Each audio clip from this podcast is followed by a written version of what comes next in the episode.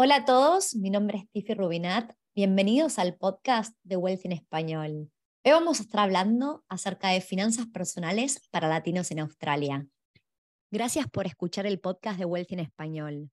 Tengo un mensaje corto antes de que comencemos hoy. Nos encanta cuánto te ha impactado este podcast y por eso te pedimos que por favor no te lo guardes.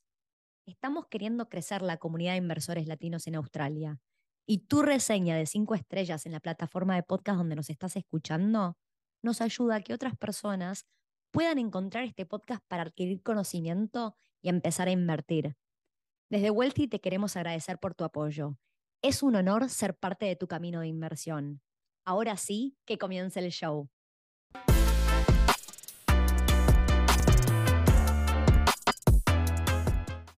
Hoy tenemos como invitada a Aldana Hammer de Femeninas Financieras para hablar acerca de finanzas personales para latinos en Australia. Bienvenida, Aldana, ¿cómo andas? Gracias, Tiffy. Muchas gracias. Estoy muy bien. Eh, Súper gusto acá con vos. Mm, gracias por estar acá. Y antes de arrancar, ¿podés contarle a la audiencia en dónde en Australia estás y hace cuánto llegaste? Vale, eh, ahora estoy viviendo en Brisbane, estoy hace casi dos meses. Anteriormente a esto estuve viviendo en Irlanda. Eh, hoy por hoy soy mitad nómada, eh, mitad nómada digital, estoy viajando por el mundo y se puede, me puedo presentar como la friki del dinero si se quiere, porque me obsesiona esto de enseñar a las personas cómo mejorar sus finanzas. Eh, y bueno, nada, estoy en este camino, me dedico a lo que es la educación financiera. Buenísimo. Gracias por la introducción, porque es bueno que la gente entienda Em, un poco de tu background. Para arrancar, quería preguntarte cuáles son en tu perspectiva los problemas más grandes de aquellas personas que no tienen finanzas personales saludables. Mm. Y los problemas más grandes, podemos estar hablando desde deudas con tarjetas de crédito, podemos estar hablando desde remates de propiedades, podemos estar hablando de muchas cuestiones que todo surge desde unas malas finanzas saludables. Y me parece que el mayor problema es no poder elegir. Eso es como la clave, no tener la libertad para poder elegir. Qué buen punto la parte de elegir, porque a mí personalmente me pasa que cuando hablamos del tema de la independencia financiera y por qué quiero lograrlo, el tener opciones y poder elegir qué hago, cuándo lo hago, cómo lo hago y con quién lo hago, me parece importantísimo, ¿no? Es, es mi por qué quiero lograr la independencia financiera. Entonces, el no tener opciones, definitivamente yo lo veo como un problema. Eh, problema. Vos te metiste este, en este mundo porque te apasionaba, tuviste algún problema personal vos o, cómo llegaste? No, llegué en realidad porque eh, soy argentina, estuve, mi carrera es eh, real estate, estuve 10 años trabajando en Argentina y a raíz de eso tuve mucho background con inversores, eh, a su vez hice varios cursos y siempre viendo esto y en mi círculo cercano el problema de que la jubilación en Argentina no alcanza aún siendo profesional, eh, viendo que la mayor gente que me rodeaba tenía problemas financieros, desde deudas con tarjetas de crédito, por ejemplo. Eso era algo muy común. Y como que no, entendía cómo, siendo pasos tan sencillos, no los conocían. Así que bueno, estoy un poco en esto. Y de hecho los cursos que tengo van de, de finanzas saludables. Bueno, entonces vamos a hablarle a la audiencia y decir que para aquellas personas que están escuchando este podcast, mirándolo en YouTube, si el tema de las finanzas personales es algo que les interesa les gustaría seguir escuchando este podcast y otros podcasts de esta temática en particular, que no se olviden de dejarnos un like. Ahora, em, te voy a hacer una pregunta, Aldana, con respecto a las bases. ¿Cuáles son las bases de finanzas personales saludables? Creo que las bases de las, finanzas saludables podemos estar hablando de, obviamente, planificación, Excel y disciplina. Lo primero, lo primero es no, estar, no tener deudas, eh, y si las tenés, bueno, buscar la mejor metodología para salir de ahí, y una vez que salgas de ahí, el hábito de la disciplina, o sea, la disciplina me refiero a registrar los gastos, llevar una planilla y tener una aplicación sencilla en el celular para traquear todos tus ingresos y tus gastos. Y luego de ahí, bueno, planificarte para tener un mejor futuro en cuanto al ahorro y a inversión. Dijiste algo que te quiero hacer una pregunta, porque yo a mí me gusta el Excel y mi, planificación siempre fue en Excel. ¿Vos tenés alguna app que recomiendes en particular para poder traquear ingresos y egresos? Sí, tengo, estoy probando varias. Mira, ahora estoy con Money Market, Money Manager, disculpame, es un, fondo amarillo con un chanchito, esa me resulta súper, me resulta bien, fácil, y de hecho con la gente que, que la recomiendo, le resulta porque es esto, justamente fácil. Tienes pocos botones, la idea es registrar tus gastos todos los días, que no te lleve más de 10 minutos, o sea, siempre relacionarlo con algún hábito que ya tengas, que muchas veces pasa esto, que la gente me dice, sí, más o menos sé cuánto gano, cuánto gasto, pero no cuánto. Bueno, eso es fundamental, el, primer escalón. Y esta aplicación funciona. Si la querés probar, está, está muy bien. Mm, a ver, repetí, una vez más para la audiencia cómo se llama la aplicación. Sí, Money Manager. Money Manager, perfecto. Exacto. Lo que vamos a hacer es, em, para no olvidar, ahora voy a tomar nota, vamos a dejar en la descripción del episodio el link o Money Manager para que aquellas personas que estén buscando una app fácil porque Excel no es lo de ellos, para traquear ingresos y egresos, eh, nada, puedan probarla y decirnos qué les parece. Si hay alguien en la audiencia, sobre todo para las personas que están mirando por YouTube, que viene usando Money Manager, me encantaría escuchar qué opinan, porque siempre que la gente me pregunta qué usar o qué recomiendo, y no sé, yo uso Excel y no sé qué recomendar. No, igual, perdón que haga una salvedad.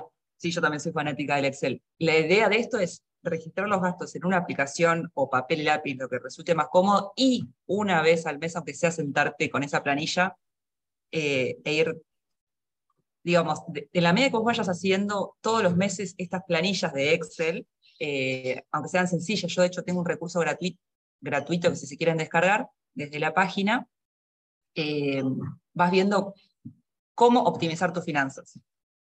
Vas bien, y, de ahí puedes empezar a planificar tu futuro eh, e invertir. Me parece súper interesante complementar las dos cosas. Sí, personalmente creo que vos acabas de decir algo que estaba, ha sido mi experiencia personal, es que si uno quiere proyectar hacia el futuro, es imposible de hacerlo sin entender hacia el pasado qué es lo que venimos haciendo, ¿no? Como que solo cuando entendemos nuestra situación real del día a día podemos empezar a mejorar, optimizar y planificar y el que no se toma el tiempo para ver sus gastos durante unos cuantos meses, es muy difícil poder planificar a futuro. Tal cual, tal cual. Es, eh, la verdad que es a veces bastante tedioso para la gente que no está acostumbrado, pero es algo necesario. O sea, le dedicas tiempo a muchas veces redes sociales, demasiado tiempo, bueno, sacale un poquito de eso eh, y esto, el, tu yo del, del, mañana te va a ayudar, te, va, te lo va a agradecer. Total, total. Ahora, vos has estado viajando bastante. ¿Cómo has logrado tener tus finanzas personales en orden mientras que te estás moviendo de ubicación constantemente? Eh, mira, yo en realidad no es que me muevo constantemente, tengo un ritmo más tranqui de varios meses. Eh, entonces eso también me permite asentarme un poco y, todo parte de esto, de la planificación. ¿Cómo hago para eh, establecerme una vez que estoy viajando primero, la planificación en cuanto a desde lo que hago con el contenido para los meses que esté viajando y desde las finanzas también, exactamente lo mismo, ahorrar e invertir para los meses que esté viajando, eh, que se vaya, siga generando el ingreso. Pero todo parte de lo mismo. O sea, vos, sí. no te iba a preguntar, vos cuando haces viajes, por lo general no es que son viajes de mucho movimiento, sino que sueles ir e instalarte por unos meses en cierto lugar, ¿verdad? Exacto, sí. Ahora estoy en Australia, voy a estar un año, antes estuve en Irlanda, estuve ocho meses, y también me di cuenta que, eh, nada, todo esto vamos aprendiendo constantemente, el minimalismo es algo clave en este estilo de vida. Claro. Eh, y que también voy acortando tiempos, voy optimizando los tiempos. Desde antes me llevaba tres meses eh, o dos meses y medio, ahora me está llevando un mes regularizar las finanzas, y saber mis gastos y demás. Ah, es muy interesante para el que quiera. ¿Cómo lograste ir reduciendo esos tiempos? Y desde ir, lo mismo que dijiste vos, que para mí es cierto y se aplica para todo, desde la historia de un país hasta nosotras como personas, eh, el mirar para atrás, mirar para atrás qué se hizo, cómo se hizo para poder mejorar. Yo me doy vuelta y miro para atrás mis planillas, por ejemplo. Eh, Es las planillas, sí. Y de esa manera voy sacando conclusiones y voy probando nuevas cuestiones y voy mejorando los tiempos. Y tienen que ver, obviamente me imagino que distintos países tienen distintos costos de vida. Entonces, cuando vos estás hablando de esa planificación, o sea, y el mirar para atrás, em, ¿cómo podés lidiar con esos cambios en los costos de vida? ¿Cómo puedo lidiar con esos cambios en los costos de vida? Sí, perdón, no es una pregunta fácil, no sé si hay una respuesta tampoco, pero no sé, me imagino que el, costo de vida en Australia es un poquito más alto que el de Irlanda, ¿no? Exacto, sí. Eh, pero también acá los sueldos y los ingresos van acorde a eso. Mm. Eh, y siempre tener un, o sea, hoy por hoy tengo ingresos pasivos. Bueno, vamos a desmitificar un poco, me parece, un poco me contarás tu experiencia, pero ingresos semipasivos tengo, porque requieren de mi tiempo indefectiblemente, eh, y eso me ayuda a los costos de vida más altos, por ejemplo, para complementar los costos de vida más altos. Pero si yo no lo hubiera planificado hace ocho meses cuando estaba en Irlanda, hoy no podría estar viviendo la vida que vivo, por ejemplo. No sé si me expliqué me fui mucho por las ramas. No, se entiende. O sea, adicionalmente vos haces algún trabajo activo en los lugares donde estás viviendo y complementás con tus inversiones. Exacto. Y con el negocio online que tengo de los cursos y del libro. Buenísimo. Ahí vamos a nombrar, tenés un libro que em, se llama Stop Mujeres Invirtiendo. ¿Hace cuánto salió el libro? Y el libro se publicó eh, hace un año y medio, Sí, hace un año y medio, de hecho lo presenté en una radio en Irlanda, en inglés, cuando todavía no manejaba el inglés, así que sí fue un, gran desafío. Y hoy por hoy está embarcado, bueno, está en Argentina, en librerías y está en Amazon. Y está en Amazon, así que bueno, por ahí lo que podemos hacer es en la descripción también dejar el link del libro en Amazon para aquellas personas que les interesa poder profundizar en las finanzas personales y el seguir invirtiendo. Y voy a aprovechar y decir, ya que veníamos hablando acerca de trabajar y viajar para las personas que vienen. Ahora mirando estos videos, el contenido en YouTube y diciendo, sí, la verdad es que es una temática que me parece muy atractiva. En la era post pandemia cada vez más personas quieren trabajar y viajar. Entonces me encantaría que en los comentarios, si es una temática que les parece relevante, nos dejen trabajo remoto, porque realmente ah. no, no estoy segura todavía y estamos intentando de cada vez conocer más la comunidad que nos sigue en Wealthy en español. Y no sé si es una, yo creo que la temática de, de mm, finanzas personales y sobre todo para latinos en Australia es una temática súper relevante. No tengo claro si la temática de trabajo remoto es relevante o no y me encantaría saberlo. Así que en los comentarios nos van a ayudar con eso. Ahora, Aldana, ¿vos qué hábitos saludables crees que tienen un mayor impacto en las finanzas personales, obviamente, de aquellos latinos que llegaron recientemente a Australia? Recientemente eh, que hayan llegado a Australia me parece que lo, básico, esto, desde la planificación, desde invertir y el ahorro, me, me pasó de conocer mucha gente que lo primero que hace es viaja cuando llega a este país o a cualquier otro país y después recién se quieren establecer. Y eso te quita mucho tiempo, me parece que la regla es a la inversa. A lo sumo que tengas un capital ilimitado y esa no sea tu, pues, tu, tu situación real. Eh, pero me parece, te doy un ejemplo. Yo, por ejemplo, las finanzas que, que estoy manejando y y lo que trato de, proyectar eh, la gente que me sigue es, hoy estoy pudiendo ahorrar el 50% de mis ingresos, ya hace un mes y medio que estoy acá, casi dos, el 50%, vivo con el 50%, el 50% restante utilizo 25 para la inversión y 25 para viajar. Ok. Eh, y después, bueno, voy, a medida que van transcurriendo los meses, que ya quiero viajar más, bueno, ahí voy invirtiendo los, los porcentajes. Ok, pero vos siempre intentas de, al lugar que estés llegando, primero establecerte, trabajar un poco, estar un poco más estable y después empezar a viajar en vez de, al revés. ¿Hace sentido? Hace sentido. Sí, sí, sí, sí. Y cuando hablamos de hábitos em, para inmigrantes latinos, que ya tienen un trabajo estable, por ahí no están tanto en la onda viajar y quieren optimizar sus finanzas personales en Australia, ¿qué les recomendarías? Eh, esta aplicación que te comenté, por ejemplo, y el hecho de traquear y eh, e invertir en el mediano y largo plazo. Ya se estás establecido, obviamente, primero hacer fondo de seguridad eh, o fondo de emergencia, como lo conocen algunos, que es un monto de determinada cantidad de meses, difieren los autores, pero se calcula que entre tres y seis meses eh, y hasta me atrevería a decir que si estás afuera de tu país, un poquito más por una, cuestión de, que no tenemos la misma red de contención que tenemos en nuestro país. Primero eso, lo primero, lo primero, y después de ahí ya inversión y planificar, eh, o complementar la jubilación, o mediano plazo me refiero a 5 o 10 años y ya después eh, jubilación en el largo plazo. Eso me parece clave. Aún así que, digo, esto hablándolo entre gente jóvenes, como que les choca el hecho de pensar la jubilación, muerte y demás, pero son cuestiones que eh, no podemos delegar nuestros años más débiles a, a un Estado. Me parece que es, ahí está la, la clave. No, totalmente. Y mm, a mí una, se me gustan mucho los números, las matemáticas, y uno de los gráficos que más me abrió la cabeza em, fue cuando eh, entendí que el efecto compuesto, que es una curva exponencial, eh, grabé un, episodio, un podcast acerca del efecto compuesto, así que las personas que quieran visualizar esto les vamos a dejar el episodio para que lo puedan mirar. Em, pero lo que el aprendizaje más grande era que no era tan importante cuánto dinero uno invertía, sino cuántos años uno estaba en el mercado. la cantidad de años invirtiendo tiene un peso mucho más grande que la cantidad de dinero que uno invierte.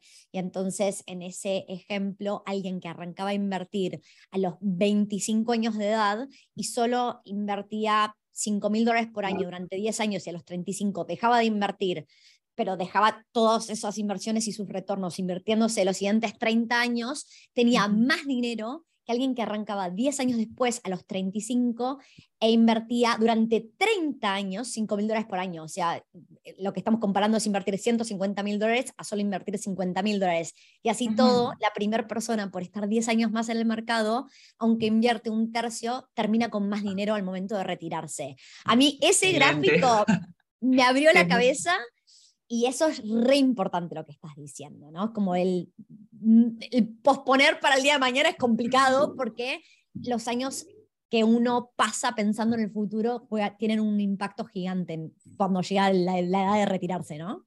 Tal cual, qué interesante. Quiero ir a ver ese, ese, ese episodio. Eh, sí, y es tal cual lo describiste. De hecho, hay calculadoras, eh, si pones en Google eh, interés compuesto y te van planificando, depende. Si haces, depende en qué inviertas y las rentabilidades, ¿no? Pero, y también tu perfil. Eh, y depende la rentabilidad, la cantidad de años, y obviamente cuando somos jóvenes eh, podemos arriesgarnos un poco más porque tenemos más años de, de backup. Y hasta estamos en las mejores edades para ir generando más. Y si sos grande también, siempre se puede invertir pero el tema del interés compuesto es una clave muy interesante.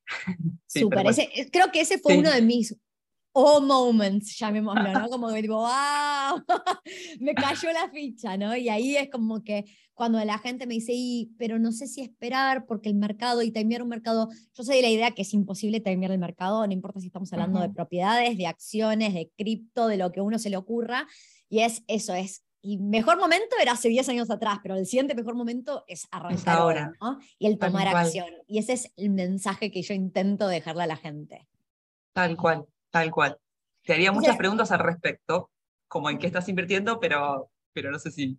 Ah, mira, a ver, ¿en qué estoy invirtiendo? Claramente mi 95% de mis inversiones están en propiedades. En este momento tengo siete propiedades y no invierto para el corto plazo. Nadie se volvió rico de un día para otro comprando propiedades, es cuestión de tiempo, ¿no? Pero, así como digo que es cuestión de tiempo, eh, por haber tomado acción y arrancado con las primeras tres casas que compramos, tuvimos la suerte y nunca podemos volver a esperar que nos suceda, que en dos años más que doblaron en valor. Entonces, eh, agarramos un momento único del mercado, tal cual.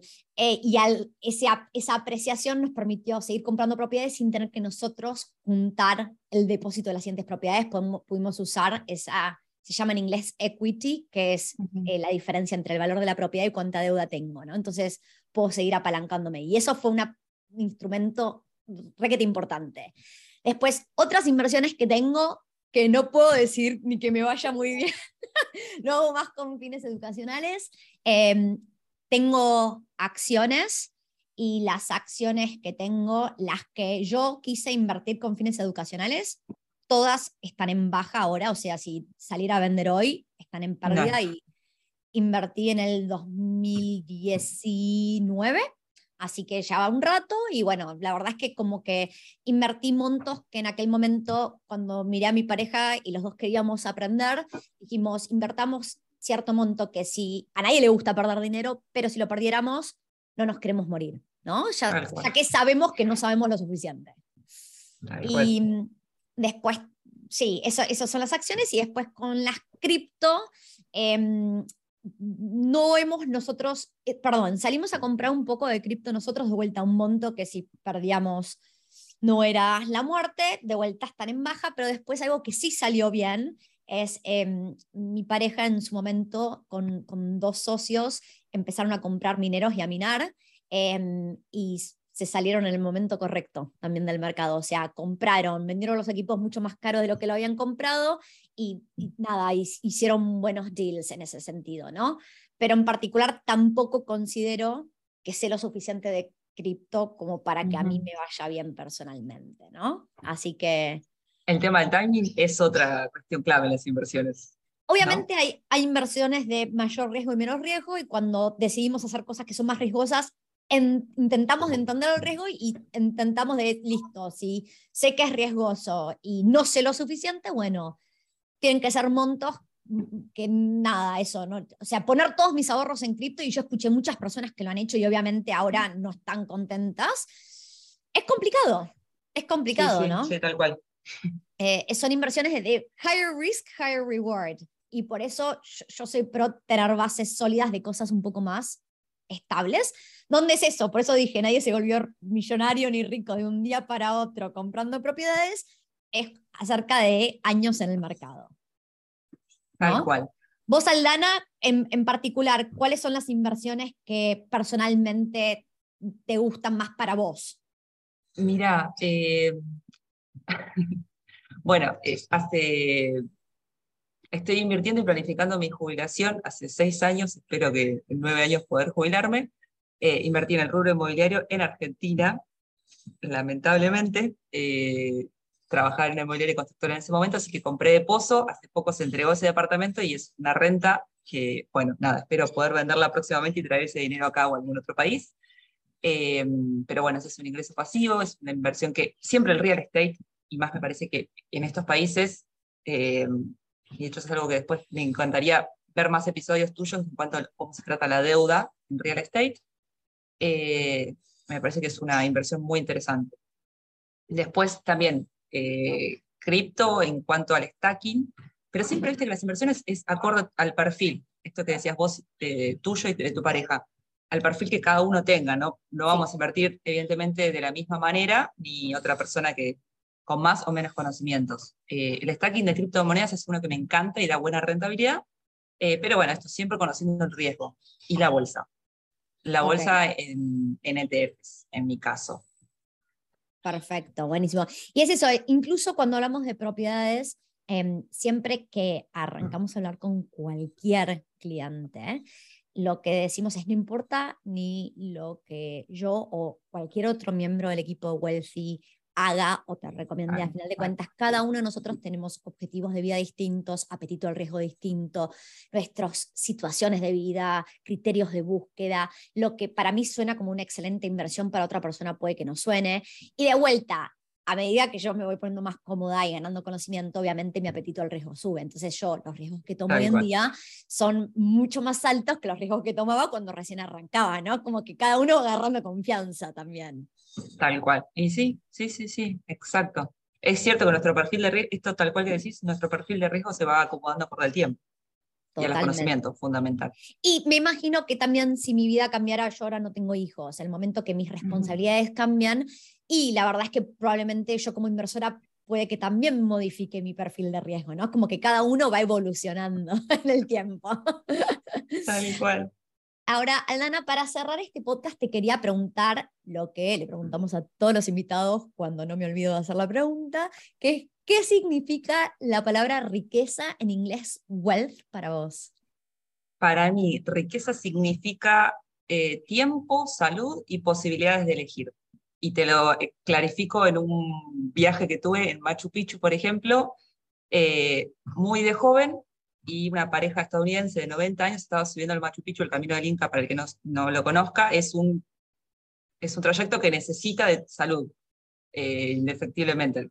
Bueno, esta gente iba con un pulmotor y se estaban hospedando en los mejores hoteles y te das cuenta que tiene un poder adquisitivo muy alto, pero lo estaban haciendo en condiciones de salud no, no tan buenas. Eh, y digo, y a partir de ahí cambié mi, mi, chip en cuanto a qué es la riqueza. Para mí la riqueza no es el dinero, sino lo que el dinero te trae, que puede ser posibilidad de elegir y tener la salud para poder hacerlo, me parece lo...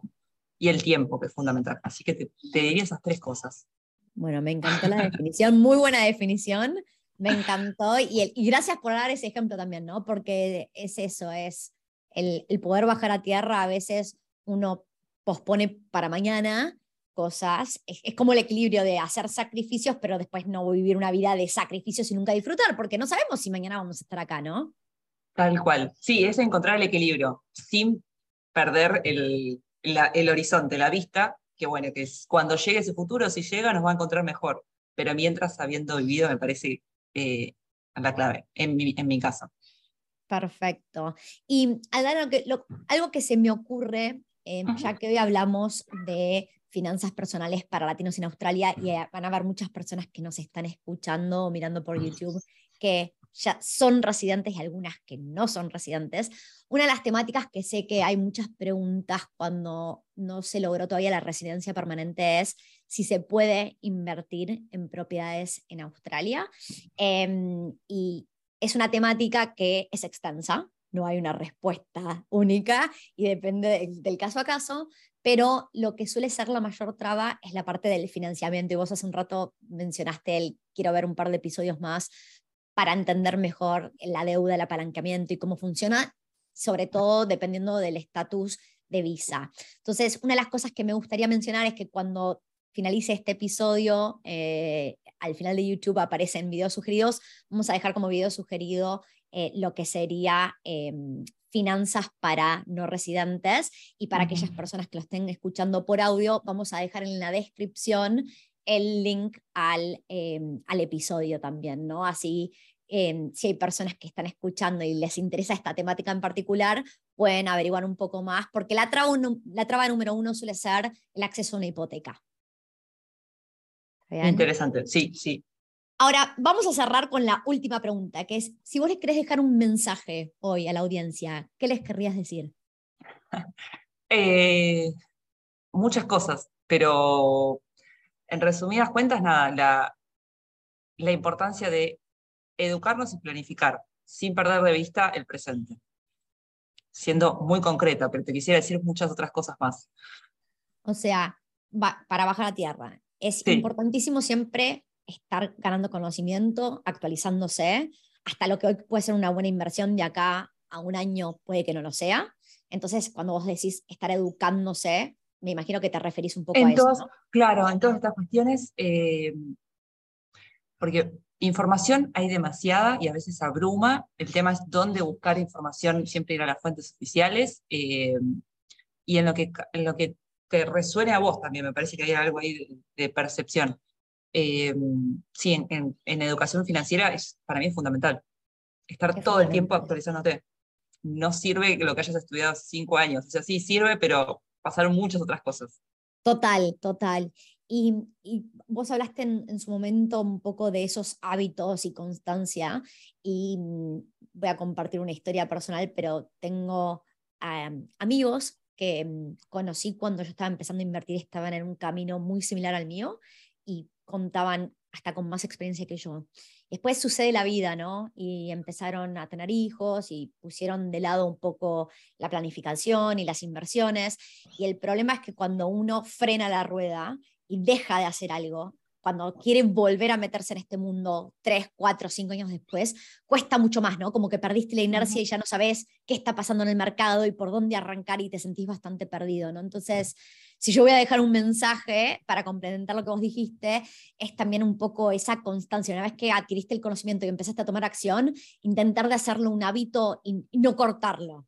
Tal cual. Bueno, hay estrategias igual para ayudar a eso, que, es cierto, o sea, la vida a veces nos pasa por, por arriba. Eh, estrategias, por ejemplo, para que no suceda eso, una que se llama DSA, eh, en el cual vos invertís periódicamente en la misma cantidad y lo seteás en el mismo instrumento, y ya directamente lo puedes setear desde el broker, o sea, sin vos tener que estar viendo si, independientemente del precio, ¿eh? pero es una estrategia que va a ayudar al interés compuesto, lo que vos mencionabas antes. Así que sí, Espectacular, me encantó el tip, me encantó el tip. Bueno, muchísimas gracias por tu tiempo y para aquellas personas que escucharon este episodio acerca de finanzas personales, de vuelta, me encantaría empezar a saber si esta es una temática de la cual quieren seguir profundizando. Así que muchas gracias, Aldana, y hasta la próxima.